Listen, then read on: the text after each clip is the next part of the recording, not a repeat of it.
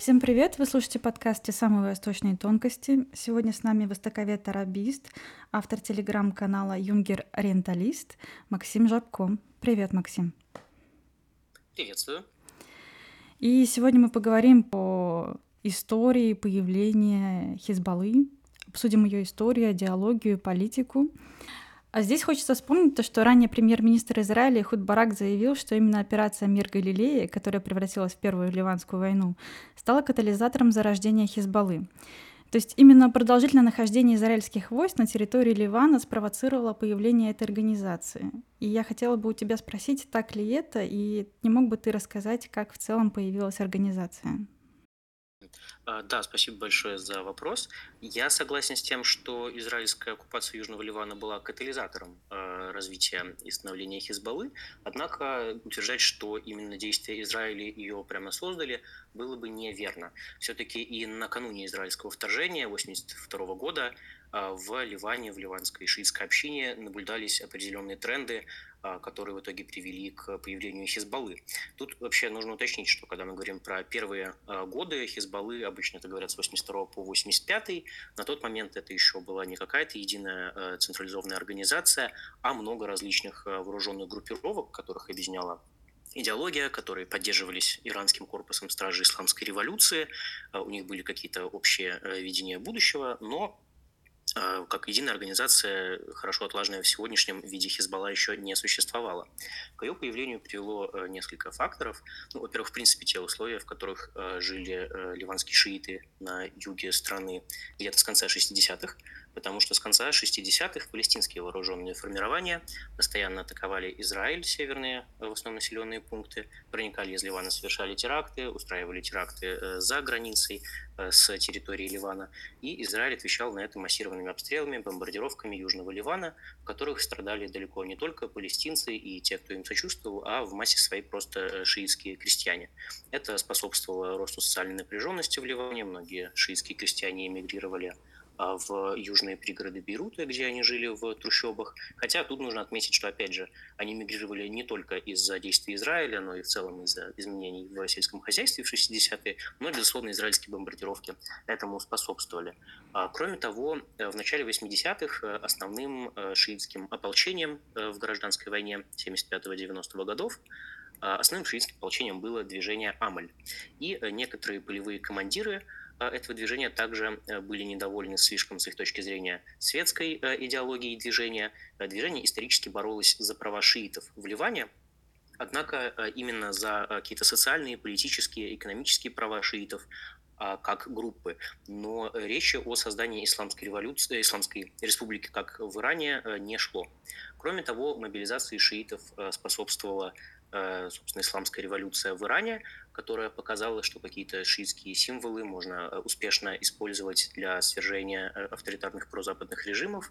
А, ну и, кроме того, в конце 70-х, после исчезновения э, влиятельного богослова, я бы сказал, политического, социального активиста имама Мусы Садра, который стоял у истоков движения Амаль, самым влиятельным шиитским клериком в Ливане становится Мухаммад Хусейн Фадлалла, который был известен своими симпатиями к Хизбалле. Его часто называют духовным лидером этой организации, хотя, судя по всему, в ней никогда не состоял, но, безусловно, обладал большим а, влиянием. Ну и, наконец, э, да, действия корпуса Стражи Исламской революции также помогали а, организовывать э, боевиков в Ливане, тех, кто вдохновлялся э, идеологией исламской революции. Но и израильское военное присутствие стало катализатором в том смысле, что в общем, Поначалу к израильскому вторжению было менее однозначное отношение. Э, некоторые даже были э, рады просто потому, что э, израильтяне прогнали палестинских боевиков, которые тоже, в общем, вели себя по отношению к местному населению далеко не всегда так уж хорошо. И до сих пор у шиитов есть вот это двойственное отношение, что, с одной стороны, палестинцы наши братья, и исторически Южный Ливан был тесно связан как раз с Галилеей, и там на протяжении последних веков э, и культурные, и экономические связи были направлены скорее на юг, э, нежели на север, в сторону Бейрута. А, однако, несмотря на все это, э, шииты очень тяжело вспоминают период властвования палестинских вооруженных формирований на юге Ливана. И, в общем-то, а, одним из основных направлений гражданской войны в 80-е была как раз борьба шиитского движения Амаль против различных палестинских боевиков, лояльных Ясеру Арафату. Ну и, собственно, израильская оккупация способствовала в том смысле, что довольно быстро шииты поняли, что израильтяне пришли не просто прогнать палестинцев, а пришли, похоже, контролировать их э, территории также. А, кроме того, э, были различные инциденты, э, в том числе весьма кровавые, Э, когда, э, например, в 1983 году во время религиозного празднования э, Ашуры израильский патруль случайно, судя по всему, заехал в город Набатия и открыл огонь по гражданским, когда завязалось, завязался какой-то конфликт между ними. И подобные действия, конечно, очень сильно способствовали тому, чтобы шииты брали в руки оружие и шли в ряды Хизбаллы, поскольку только Хизбалла, Хизбалла была наиболее организованной сил из тех, кто боролся с израильской оккупации на юге Ливана.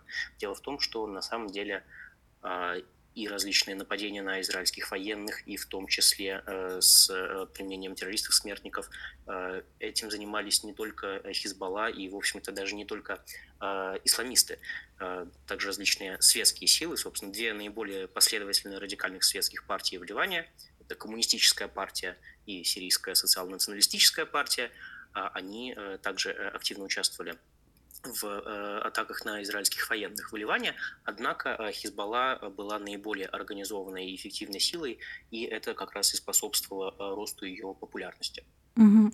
А ты вот уже упоминал движение Амаль, есть еще Хизбалла, и те, и другие представляют шиитов в Ливане. В целом там есть какая-то разница между ними? Да, между этими партиями есть довольно большая разница. А, ну, а, у них очень непростые отношения.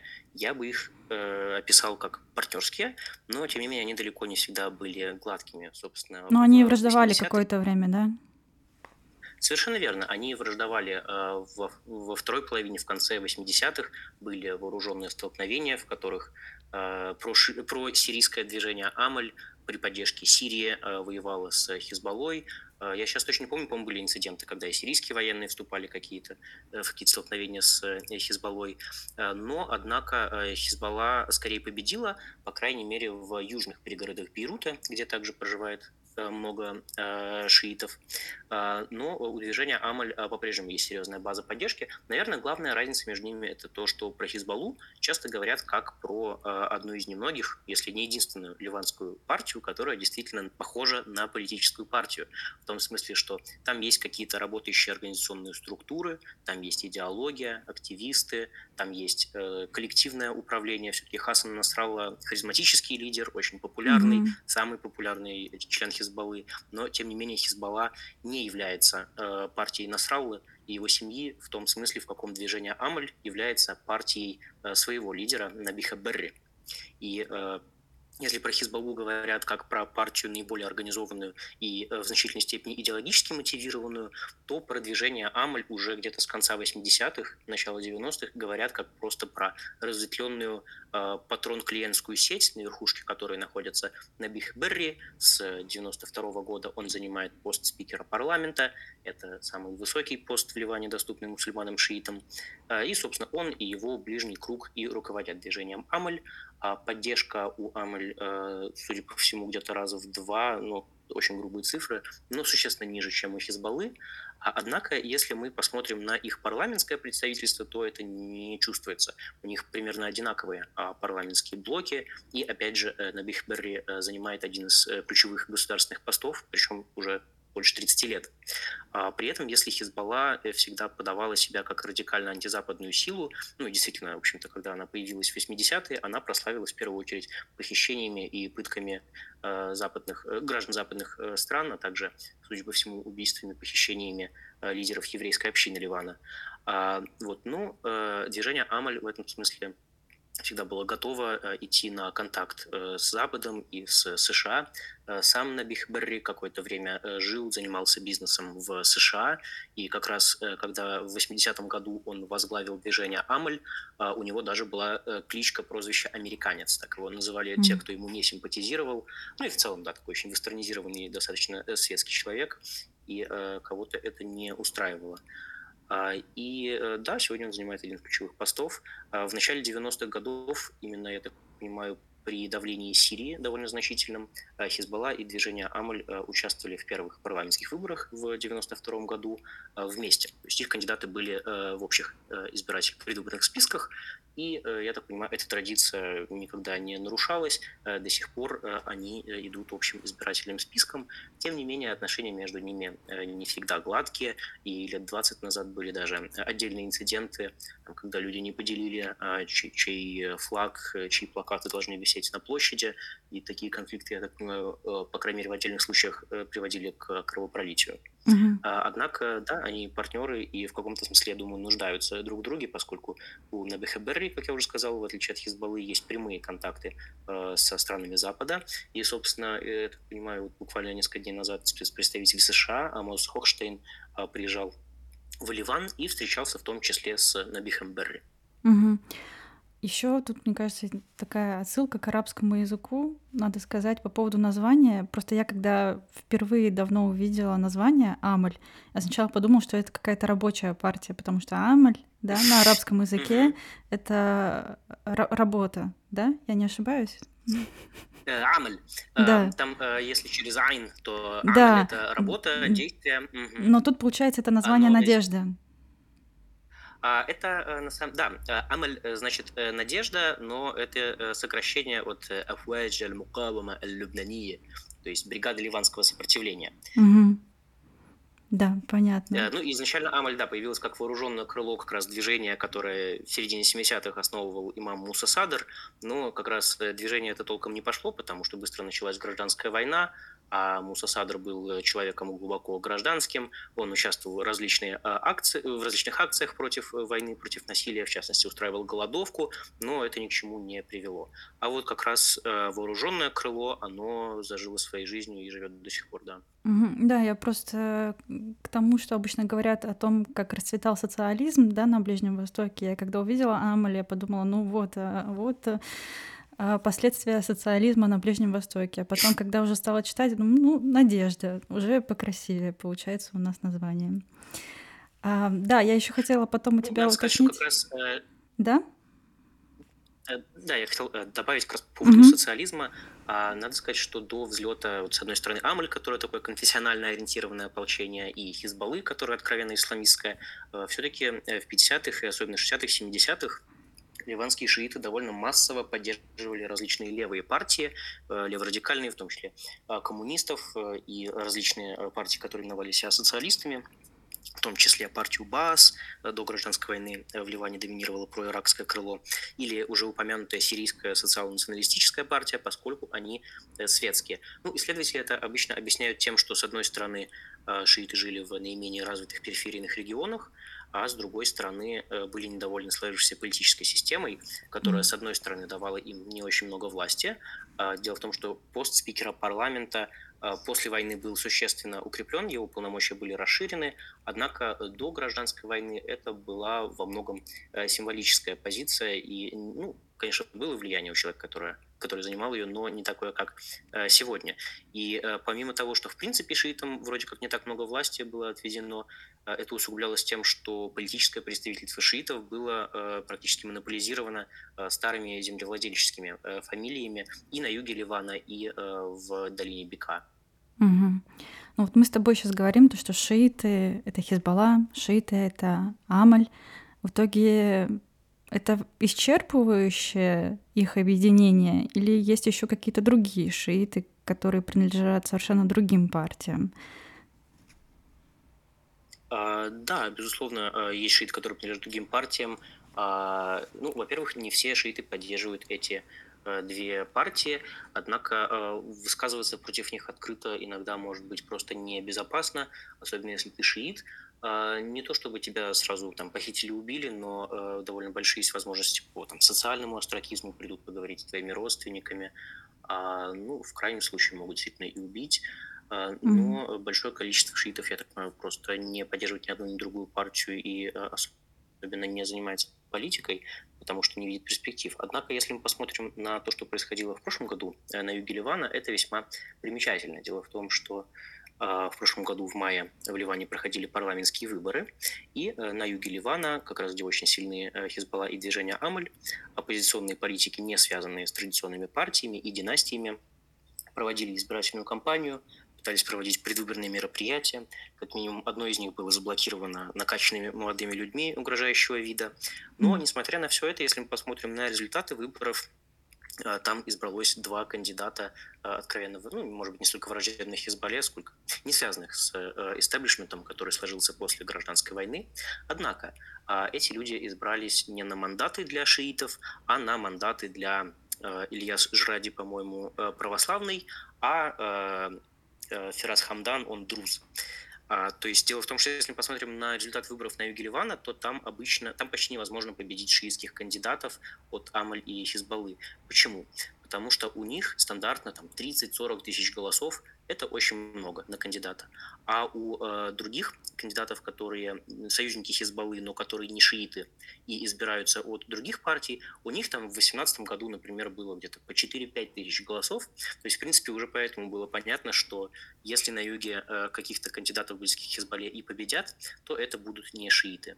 Вот. А сегодня все 27 мест в парламенте из 128, которые зарезервированы для шиитов, контролируются Хизбаллой и движением Амаль. Э, ну, из чего не следует, что все шииты их поголовно поддерживают. Mm-hmm. В общем, mm-hmm. совершенно нет. Но, как и все другие партии, они играют на, с одной стороны, конфессиональной идентичности, а они говорят, что мы представляем, защищаем интересы нашей общины, они политизируют определенные символы, в том числе религиозные, они продвигают э, свое прочтение истории, э, выгодно им, разумеется. Ну, у Хизбаллы, к тому же, есть э, идеология. А, ну и, э, как я уже сказал, патрон клиентские связи. Этим занимаются примерно все э, партии в Ливане и влиятельные политики. То есть распределение средств, в основном так или иначе бюджетных, угу. в пользу своих сторонников. Собственно, у Набиха Берри с точки зрения коррупции прям выдающаяся репутация даже по меркам Ливана. А у Хизбаллы как раз нет. У Хизбаллы э, репутация относительно э, честной, некоррумпированной идейной партии. Но тут нужно уточнить, что просто в отличие от многих других партий Хизбалла и не зависит в такой степени от, э, скажем, перераспределения бюджетных средств в пользу своих сторонников, потому что у нее есть и иранское финансирование, э, Кроме того, партия очень активно занимается контрабандой, в том числе наркоторговлей. Ну и у нее есть иные источники финансирования. Угу. Да, я про шиитов вспомнила, потому что армия Южного Ливана, которая была создана при поддержке Израиля, Израиля состояла из 60% шиитов. Ты не знаешь, кстати, потом против этих шиитов были какие-то преследования или нет? Ты просто сказал, что немногие заявляют о своей оппозиции Хизбалле. А, ну, я э, единственное, что я тоже не знаю насчет этих данных, не ручаюсь за их достоверность, mm-hmm. но в целом почему нет? А, дело в том, что во время гражданской войны очень разные а ополчения просто рекрутировали шиитов. Люди ведь шли воевать э, не только за идею, но в том числе и просто за деньги. И э, еще, в общем-то, на первых этапах гражданской войны в Бейруте в 1975-1976 году имам Муса Садр обвинял лидера про палестинского ливанского национального движения в том, что он готов сражаться до последнего шиита э, с христианами. Ну, отсылка как раз к тому, что просто э, шииты исторически жили в бедных отсталых регионах, в городе это был такой пролетариат-пролетариат, живущий в трущобах, и, соответственно, ну, для них это была возможность реально пойти помочь семье, а, хоть как-то заработать денег. И я думаю, что теми шиитами, которые сражались э, в рядах армии Южного Ливана, двигала в основном какая-то похожая мотивация. Наверное, кто-то из идейных соображений хотел защищать там, свои деревни от палестинцев. Угу. Но в основном, я думаю, да, дело э, в этом. Угу. Так, и по поводу идеологии Хизбаллы. То есть, если мы рассматриваем именно то, что они появились в 80-е годы, и смотрим на те цели, которые они ставили тогда, то есть это тогда это было выдворение колониальных учреждений из Ливана, установление в стране исламского режима. И вот если мы сравниваем с целями, которые сейчас преследует Хизбалла, что-то изменилось? Угу. А, ну, насколько я понимаю, вот все эти наиболее максималистские требования были изложены в открытом письме 1985 года, с которого, собственно, и э, отсчитывается обычная история Хизбаллы как какой-то э, единой организации. А, хотя э, прямо лидеры не говорили, что это открытое письмо устарело. Фактически, я так понимаю, они на это намекали. Ну и в целом мы увидели, что в 90-х годах Хизбалла, хотя ранее она отрицала всю эту конфессиональную систему ливанскую с распределением политических постов между конфессиональными общинами по квотам. А, подожди, то есть они представляли, они представляли шиитов, войны. они представляли шиитов, но при этом они отрицали эту конфессиональную систему. Просто про отрицание вот этой конфессиональной системы я слышала только от гражданских лиц, ну, которые говорили, то, что это уже прошлый век, давайте сделаем нормальное представительство. Я не знала просто, да, что они а. отрицали прям так. А, да, ее отрицали э, как коррумпированную, неправильную, но и, в принципе, э, поскольку это связано с... Ее довольно много критиковали уже в 60-е, 70-е mm-hmm. годы, э, в первую очередь мусульмане, но и также различные левые политические движения светские, а, да, они требовали упразднить конфессиональную систему уже тогда, у шиитов, конечно, я так понимаю, это особенно сильно отзывалось, поскольку, э, судя по всему, их община чуть ли не сильнее всего выросла, и, э, соответственно, они э, могли бы рассчитывать на гораздо большую власть просто в условиях обычной демократической системы, где они могли бы теоретически брать числом. И э, да, поэтому в 80-х Хизбалла эту систему отрицала, однако, э, чтобы они там э, не говорили про Исламскую республику, это довольно прагматичные политики, по крайней мере, в 90-х годах они однозначно сделали такой выбор, стали участвовать сначала в парламентских выборах с 92 -го года, потом, когда с 98 -го года проводились муниципальные выборы и в муниципальных выборах, и при этом мы видим, что на местном уровне, э, если это было выгодно, они запросто сотрудничали и со светскими партиями, вроде коммунистов, либо э, сирийской социал-националистической партии, э, и с движением Амаль, как я уже сказал, несмотря на их предыдущую вражду, они сотрудничали политически и до сих пор сотрудничают вот с начала 90-х. И если мы посмотрим, например, на такой любопытный документ 2006 года, когда э, Хизбалла заключила союз со свободным патриотическим движением. Это э, долгое время была крупнейшая христианская партия. Она была основана в 2005 году, когда генерал Мишель Аун вернулся из изгнания. А, и в 2006 году они э, заключили союз с Хизбаллой. Это был чисто прагматический союз. А, Хизбалле было нужно христианское прикрытие, христианская легитимность, а э, Мишель Аун просто понимал, что это наиболее верный способ прийти к власти, и он не прогадал. В 2006 году э, он заключил союз с Хизбаллой, в 2016 году он стал президентом. А, и если мы посмотрим на то, что написано в этом документе, то э, ну, это могли подписать две демократические партии в каком-нибудь в Норвегии, в Новой Зеландии, mm-hmm. потому что там речь идет про независимость судов, укрепление государственных институтов, борьбу с коррупцией. А, не то чтобы это была прям э, центральная риторика Хизбаллы, но э, все-таки Такие моменты там тоже есть, а, но гораздо важнее, конечно же, идея сопротивления Израилю, а, а, американскому влиянию на Ближнем Востоке. И в этом смысле сегодня э, Хизбалла себя определяет э, через то, что она является частью того, что называется ось сопротивления. Это э, союз Ирана и различных в основном негосударственных формирований, ну, различные проиранские вооруженные формирования в Ираке – которые создавались в основном для борьбы с э, исламским государством, террористической организацией, запрещенной в России, mm-hmm. но также и ливанская Хизбалла, и йеменские хуситы, и э, Хамас, и исламский джихад э, среди палестинцев, ну и э, Башар Асад в Сирии. Mm-hmm. И, в общем, борьба с Израилем – это одна из центральных тем для Хизбаллы, один из центральных источников легитимности для этой партии, на юге Ливана есть э, прям музеи очень серьезные, современные, интерактивные, э, посвященные борьбе с Израилем, и э, ежегодные мероприятия в память и о мучениках. Вот, собственно, завтра будет 11 ноября, День мученика. Это празднуется Хизбаллой в честь того, что 11 ноября, по-моему, 82 года человек по имени Ахмад Касыр подъехал к посту израильской армии или к баракам и подорвал себя, убил много израильских военных. А каждый год это отмечается как э, День мученика. Э, можно вспомнить ежегодные мероприятия, посвященные э, войне 2006 года между Израилем и Хизбаллой. И с точки зрения Хизбаллы она, безусловно, победила в той войне. И ну, это частью прощения истории. Ну, опять же, сложно сказать, что в той войне победил Израиль, но с точки зрения Хизбаллы это вот была прямо ее однозначная победа. И э, это придает ей очень серьезной легитимности, как, э, посмотрите, мы сначала заставили Израиль в 2000 году уйти из Южного Ливана, потом в 2006 году там, мы снова защитили Ливан от сионистской агрессии, хотя та война началась с того, что Хизбалла похитила несколько израильских военных и не рассчитала реакцию Израиля. Судя по всему, Хизбалла рассчитывала заключить э, сделку об обмене пленными, освободить ливанцев и палестинцев из израильских тюрем, но что-то пошло не так. А, и это играет довольно большую роль в легитимности Хизбаллы. Угу. Но они ратуют за уничтожение Израиля. У них, конечно, остались там вот эти спорные территории, фермер Шиба, да, по-моему, это же они угу. претендуют на эту территорию. Вряд ли они хотят просто вернуть себе ферму Шиба, они скорее за уничтожение Израиля. Так получается. Э, да, конечно, тут никаких вопросов нет. Речь идет об уничтожении Израиля, так как они называют освобождение Иерусалима, да, конечно. Угу, да, понятно.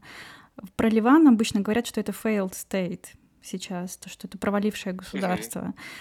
Говорят, э, и ранее говорили, когда там палестинцы на юге Ливана обосновались, то, что уже ввиду того, что там сильно так развита ООП, Организация освобождения Палестины, что уже тогда это было государство в государстве.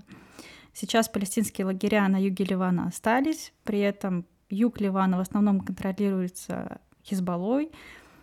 А, в итоге получается у нас два государства в одном государстве. Можем ли мы так сказать? А, это очень интересный и очень спорный вопрос, и во многом, мне кажется, это вопрос перспективы. Э, ну, во-первых, что значит Хизбалла контролирует э, Южный Ливан? По факту, в значительной степени да, но нужно понимать, что это выглядит так, что это просто партия, там, которая представлена в местных органах власти, а, которая представляет местное население в общенациональных органах власти в Бейруте. У нее большое влияние э, формальное и неформальное, в том числе бизнес, не бизнес, общественные организации, но при этом не нужно думать что все, что происходит в Ливане, э, на юге Ливана, происходит только по инициативе Хизбаллы и движения Амали, что они там все а, абсолютно контролируют. Как я уже сказал, э, вполне успешно два оппозиционных кандидата из их бастионов э, сумели избраться в прошлом году, несмотря на все противодействие этих партий. А, и кроме того, все-таки да, можно сказать, что Хизбалла открывает школы, больницы, какую-то такую инфраструктуру, но этим занимаются примерно все э, политические партии, серьезные вливания, и это один из ключевых способов мобилизации избирателей, предоставлять им э, медицинские, образовательные услуги, помогать им с поиском э, работы и так далее. Это может быть такой в основном спектр услуг, электричество, продуктовые наборы. Иногда, и это до сих пор распространено, Э, просто прямая покупка голосов, хотя вот насчет Южного Ливана, честно говоря, не знаю, но в какой-то степени, наверное, тоже да. А, и ну, тут кто является государством в государстве, кто не является, сложно сказать. Вот, пожалуйста, есть армянские партии, у них есть какие-то молодежные спортивные клубы, армянские школы, армянские церкви. Там ты можешь вырасти в некоторых районах Берута и, в общем, в принципе, с армянским нормально жить. То есть кто есть государство в государстве вопрос сложный, и, но многие, да, обвиняют Хизбаллу э, в первую очередь критики в том, что это государство в государстве и критикуют ее. Угу. Но тут, я думаю, еще критика заключается в том, то, что как бы Насрала, он довольно яркая политическая личность мы не видим каких-то государственных лиц Ливана, да, которые выступают с заявлениями. Даже тут последние события на это указывают. Мы видим то, как именно Хасан Насралла выступает в прямом эфире и дает заявление свое. Как, э, как будто а, бы он лидер государства. А, да, и э, очень многих ливанцев это очень сильно не устраивает, э, но тем не менее, да, у него просто больше влияния. Наверное, это самый влиятельный политик в стране. Э, Хизбалла, безусловно, самая влиятельная партия в Ливане. А, ну и кроме того, сейчас довольно серьезный институциональный кризис наблюдается на верхушке как раз ливанского государства. Mm-hmm. С мая прошлого года в Ливане нету правительства, а, и э, уже недавно исполнился год, как в Ливане нету президента.